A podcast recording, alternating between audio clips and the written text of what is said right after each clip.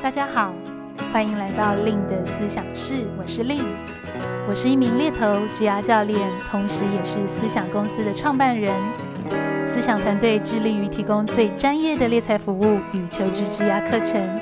在思想室中，我会和大家来分享我的猎头经验、求职与职涯议题，希望陪伴大家不只找一份工作，而是找一个人生的可能。Hello，大家好。欢迎大家来到今天令的思想室。在今天的思想室呢，我想要来和大家聊一聊一个主题是，什么是让你直牙加速的隐藏版软实力？不晓得大家听到“软实力”这个词会想到什么？像这几年呢、非常多的讨论都是关于所谓 soft skill，就软技能、软实力的这个部分。那这个软实力越来越被大家所重视，我想其实也跟我们这几年的这种大环境的一些变化，或者是技术的这种不断更迭的一些速度更快，甚至是不确定性越来越高的状况下。有越来越多的企业雇主呢，就开始重视起，即便我们有很好的 hard skill，就是硬技能、专业技能的部分，但是在我们面对这些不确定、模糊，甚至变化快速的情境下，是什么还可以让我们保持稳定跟继续推进呢？那这样的一个挑战呢，我想也带出了大家越来越去关注 soft skill 的啊、这个重要性。所以不晓得大家有没有盘点过自己？诶，我有哪一些很好的软实力，是可以成为我展现我 hard skill 专业技能一个很好的一个根基？那软实力非常的多元，不管像倾听的技能呐，寻求共识的技能呐，甚至是耐心、自我反思、同理心等等的，可能都可以被归类在所谓的软实力之中。那今天呢，我想要在这集跟大家聊聊的是，我个人认为非常重要的呃一个软实力，它可以是隐藏版的。因为往往我们比较少听到这块的软实力，那所以大家猜猜看，这个我认为的重要隐藏版的软实力会是什么呢？所以在我们聊接下来的内容前呢，我就跟大家剧透一下。其实回归到像我自己的职涯，以及我在服务这么多的一些呃企业客户，甚至是跟许多在他们的一个职涯内外在都活出他们成功定义的职场人，在反思这些经验下来啊，我会认为接受建议。接受批评的能力其实是非常的重要的。往往当我们越能够去容纳别人对我们不同角度的一些看法或者是建议。其实会比较容易让我们是在比较短的时间去看到自己很多的一个角度，甚至更好的状况是我们有稳固的自信心去采取一些有建设性的做法，让我们有能力啊把这样子的一个批评转换成一个很正面的一个动力。那这个说来也很有趣，因为这个听起来是很隐性的，但往往像我自己在从事猎头的时候，在我看非常多的履历的时候，诶，有一些人的职涯他好像就是开快车，就是他的职涯历程啊，你可以很明确的看得出，他每一段每一段的经历，好像都踩着一个很稳固的阶梯，甚至是他很容易在很短的时间做出一些很大的突破，不管叫做取得重大的成就，或者是在比较短的时间很容易被人关注，拥有能见度，种种的就也导致了所谓职涯加速的一个结果。但我其实认为啊，这种接受批评的能力的养成是非常不容易的。我不知道大家都是怎么样去处理所谓别人对我们的一些批评跟建议，因为这样的批评有时候听起来好像它会是一个比较尖锐的，尤其是当我们带着呃我们自己的一些情绪，或带着对自己某一个部分的认知，其实心里就会比较不由自主的，可能叫做不舒服，甚至是有点抵抗，甚至是有一点委屈啊、生气，种种的都是很有可能我们在听到别人对我们批评的一个第一反应。那像往往我在实务上啊，也会遇到非常多的一个职场人，可能会跟我分享说，诶，他们很期待他们的主管或者是他们公司环境的呃 mentor，可以从他们身上听到更多关于他们自己的一些反馈跟回馈。那往往这时候我就会非常好奇的是，诶，那你是如何去处理这些反馈，甚至是这种呃批评呢？那接下来呢，我想要来跟大家聊一聊两个，我们可以怎么样来开始去思考，说我要如何的去拥有，或者是开始培养这种接受建议跟批评的一个能力。哦，那我想第一个想要跟大家聊的是区分人与事，也就是呢，到底你接受到、听到的批评，它是对事不对人，还是对人不对事？不知道大家会不会觉得有点绕口？那不妨听友也可以想想看，比如说在你的呃职场环境中，可能你常常互动的对象不外乎就是你平行的同事跟你的一个直属的老板。那我们想要在一个工作场域有一个比较好的这种气氛，甚至是有能见度可以持续的往上发展，往往呢，呃，最重要的那个利害关系人就是你的直属的老板了。所以呢，如何去处理老板对我们的这种呃批评或者是建议，就会显得相当重要。那当然，可能面对老板的批评，也许也可以先用一个简单的二分法，先去思考看看，诶，到底这个批评它是对事不对人吗？或者是即使拿掉老板，可能是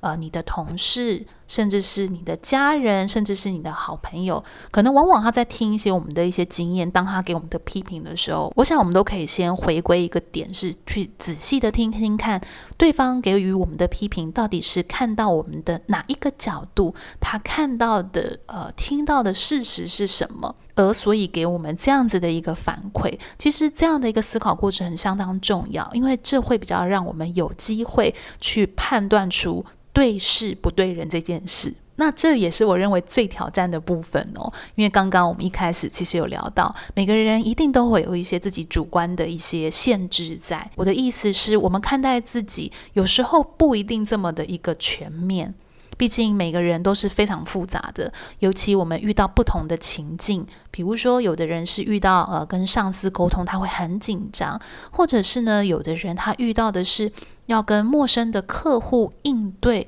他会很紧张。所以不同的情境下，我们可能都会有一个我们比较不自觉的这种反应。或者是模式跟处理方式在，那这个部分呢，其实也就导致说，诶，当可能别人是针对这个部分给了我们一些反馈，那也很有可能会启动我们比较情绪的一些开关。那个情绪就是像刚刚提到的，嗯，可能你会有点不舒服。甚至会觉得你为什么不了解我？我其实做了非常多，等等的，就是会有一些我们这些自动化的反应。所以，如何先保持一个比较好奇心、比较包容性的一个角度，去知道自己，诶，我们其实有非常多的面向，我们确实也在面对不同的情境，好像有一些。不太一样的一个自己，不管是你觉得比较可以掌控的自己，或者是比较不能掌控的呃自己的那一面呈现。当我们有这样的一个好奇心跟包容性时，自然在听到别人对我们的批评，才会比较有机会有那个空间。我指的那个空间，可能就叫做那三秒、那五秒，先冷静下来。即便情绪升起来了，可是我们可能也比较有机会从中去听听看，诶。那个好奇是别人到底他看到了什么，有这样子的一个反馈，那这个就会帮助我们比较有机会开始去区分，那对方给我们的批评到底是对事不对人，还是比较极端的是对人不对事。所以假设呢是对事不对人，那其实对我们来讲就会有一个非常好的一个学习点。这个学习点是，可能我们会很清楚的去体认到啊，原来我其实正在面对这样的一个限制。那我接下来要如何的去看到自己这部分，甚至想一些方法去超越自己的啊这个部分。那这样就会给我们带来，与其是去对抗他人的批评，反而会给我们带来一个比较正向的一个动力是。我怎么样去转化成一个更建设性的做法，在接受自己也有这个部分下面，持续的去调整自己，让自己可以到一个更大甚至更高的格局，更好的跟你身旁的人呃互动，去达成某一个既定的一些目标。那在对事不对人的另外一面，其实就比较极端，就是对人不对事的这个部分。呃，往往呢，这个我想应该也是大部分职场人一定会遇到的所谓的困扰吗？或者是讨论吗？比如说，可能有的人就会遇到说啊，我觉得这个主管或者是。哦，可能是你的同事啊、朋友，好像是比较用人身攻击的方式，呃，在攻击我。可能是即便我认为我做的蛮好的，或者是我真的有付出一些呃努力跟达成一些成果，好像对方就是看不太到。呃，这个其实也会连接到刚刚我们提到对事不对人的这个点。我其实通常在听到就是说，诶，我自己服务的一些职场人或者是听友给我这样的一个反馈，开始在怀疑说，嗯，好像这个批评是很恶意的、很人身攻击的。其实我通常会更邀请在思考这块的听友，其实我们可以去想一下，大部分我相信在有一些职场上，仍然还是有一些比较有毒的文化，就是这种比较人身攻击型的，这个确实还是存在。我觉得大家可以去想一件事情是，其实。可能真的很难有谁真的想要害谁。呃，我的意思是，我想这个对于出社会比较久的职场人，应该可以比较去体会到这种感觉。毕竟大家出来工作，其实都是有一些自己的，不管叫做期待跟压力。比如说，有的人出来工作，他就是必须要去支撑一个呃他想要去建立的家庭；有的人出来工作，他更多的是追求所谓自我实现。每个人的起心动念可能不太一样，但是在工作场域，大家可能会有一个相较一致的，就是诶，我们其实是来工作的我们如何好好的工作，好好的合作？我想其实是大部分的人都会有的一种心态。所以其实实际的状况是，呃，真的那种。恶意的呃情形，当然可能会有，但是其实大部分如果回归到我们大家真的都是出来工作，我们有自己的一些故事，甚至是带有一些自己的难处跟期待。当我们是用这个角度，往往也可以让我们比较冷静的去思考。哦，别人对我们的批评到底是不是所谓的人身攻击？所以，当假设听友你正在 process 这件事情，我也会非常鼓励你可以寻求一个呃比较第三人的一个看法来去判断，诶，到底这个情况真的是对人不对事吗？因为假设真的，诶，你遇到的可能叫主管的风格啊，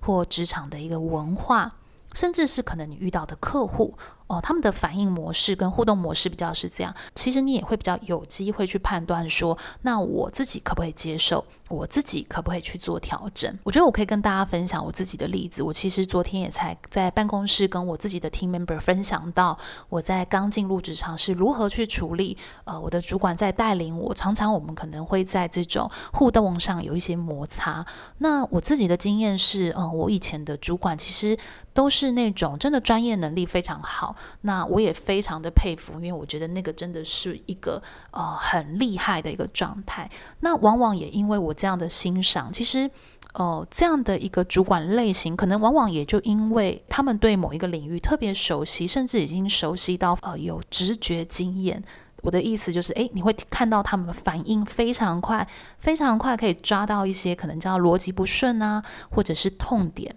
或者是我处理不周的地方，那也比较恰巧的是，刚好我确实也曾经共事过几个主管，他们给我的批评都会带一点所谓的呃人身攻击。我指的意思比较像是，当他在跟你沟通一件事情，可能他不会具体的是说，呃这件事情可能你在哪边我看到。哦，你在能力或态度的展现缺乏哪一块？可能更多的他们会直接对我下一个结论是你这个人怎么样怎么样的。所以当他的表达方式比较缺乏了一个事实具体的佐证，所以就会很容易听起来真的是非常会像是人身攻击。那我真的也还印象很深刻，我真的一开始听到的时候，我也必须要坦诚，我是非常有情绪的，因为我会不太理解，诶，怎么好像。我得到的一个反馈是非常的直接，哦，好像甚至是带有一点对我个人的这种呃特质，好像有一点否定的这种味道在。但是呢，呃，回归到刚刚跟大家分享，就是说你要怎么样去判断自己要不要调整？哦、我认为我那个时候其实也在学习一个新的方法，就是说，诶，我能感觉到我情绪起来，可是我也可以同时感觉。我当然会觉得委屈啊，因为我知道我对这件事很尽力，但我我想我还是期待可以去核对跟厘清对方到底有没有看到这件事情。所以我记得我那时候也反馈了，呃，我的主管是我告诉他，诶，其实我有听到你对我的。啊、这个样子的一个建议，我也承认，确实在某件事情，我的处理啊、没有这么的一个周到。那但是呢，我觉得我并不太能够去接受直接对我这个人的价值去做出一些否定，所以我需要一点空间。我是不是能够一两个小时后再继续跟你讨论这件事情？那所以当我是用这样的一个态度跟反应反馈的时候呢，那我其实也明显感觉到我的主管他可能也在思考是不是自己确实很快下了一个判断，或者是呃有点恨铁不成钢的心情，就导致了我们有这样子的一些摩擦。那当然，我想。呃，回归到我自己的经验，我还是非常清楚的知道，我还是希望在这份工作，毕竟这份工作有我的目标，有我的期待，我加入这份工作，选择这份工作有我想要学习的点，所以对我来讲，我就能够自己去调整说，OK，我可以用一个比较理解的方式去理解这个主管有他 leadership style，有他沟通的一个方式。毕竟我们其实，在职场里面，我们很难去选择主管嘛。当然，你可以在工作的时候选择，但我的意思。只是当你进入到一份工作，我们其实是不太可能去逃避我们的主管，去避开他跟他合作跟互动。毕竟他就是影响到我们在这份工作里面最重要，你需要去管理的。呃，这个 stakeholder，所以怎么样回归到自己去调整，知道自己可以承受、接纳的能力，并且能够用一个比较包容、比较好奇的角度去看待自己，去听到别人的一些反馈，但同时知道自己也有选择。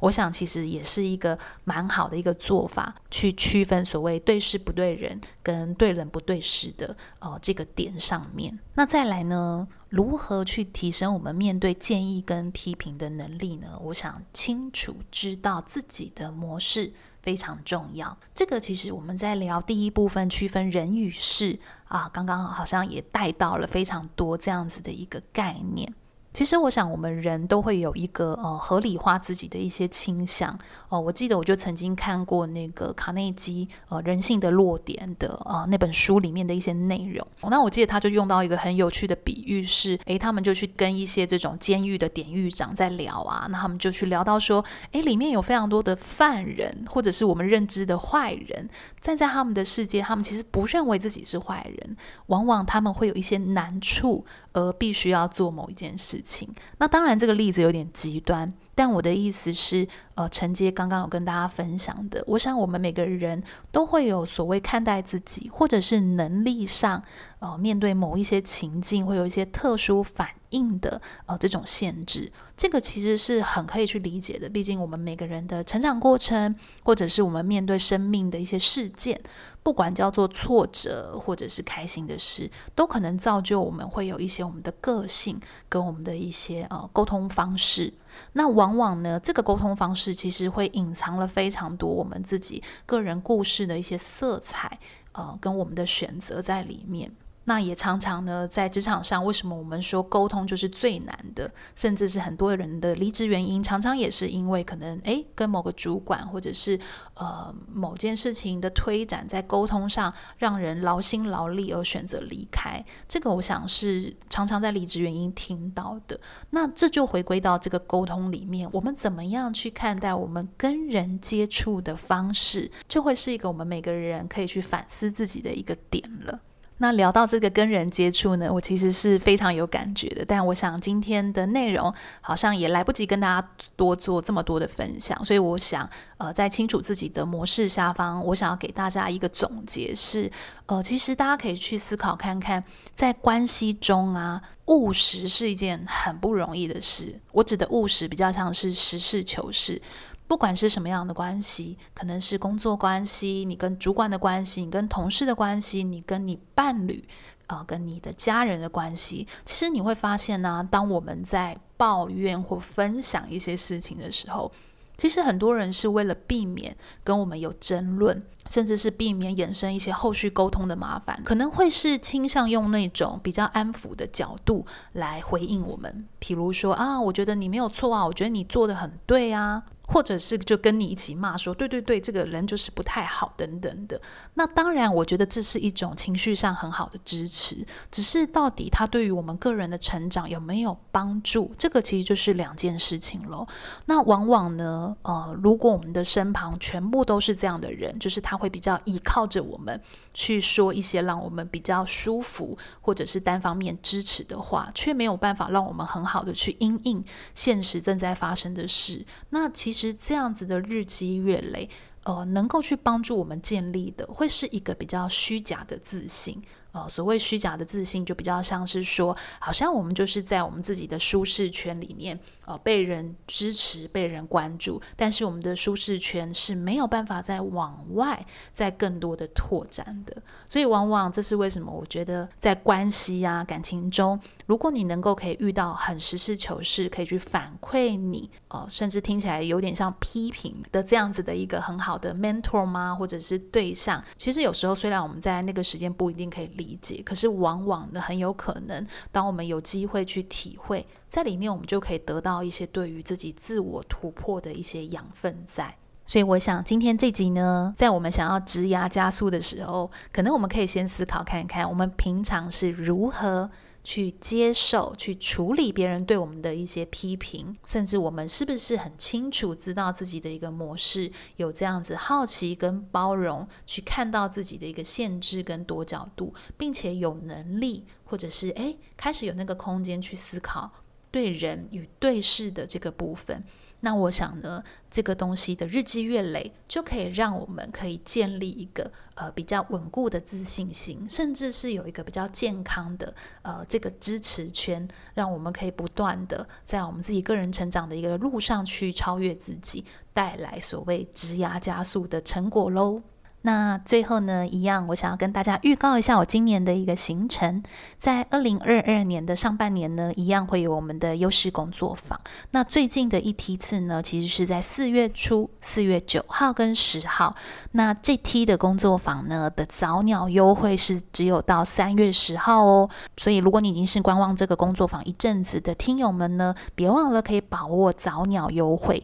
那如果你正在思考啊转职啊求职履历跟面试，也可以参考我跟好好合作的一支线上课程，叫做 OfferGet 资深猎头的履历面试全攻略。那当然啦，如果你喜欢今天这集的内容呢，也别忘了可以追踪我的 Facebook、IG、部落格，搜寻猎头的日常就可以找到我了。那如果你在听完这集有一些什么样的想法或者是建议，也很欢迎可以到我们的 Podcast 的文档区呢，点选收听回馈问卷，给予任何来自一些你的看法或者是支持，都会是我们在录制令的思想式的 Podcast 的一些动力跟养分哦。那最后别忘了，也可以移动到 YouTube 去订阅，开启小铃铛，就不会错过我们每一集的内容。那就和大家在下集相见喽，拜拜。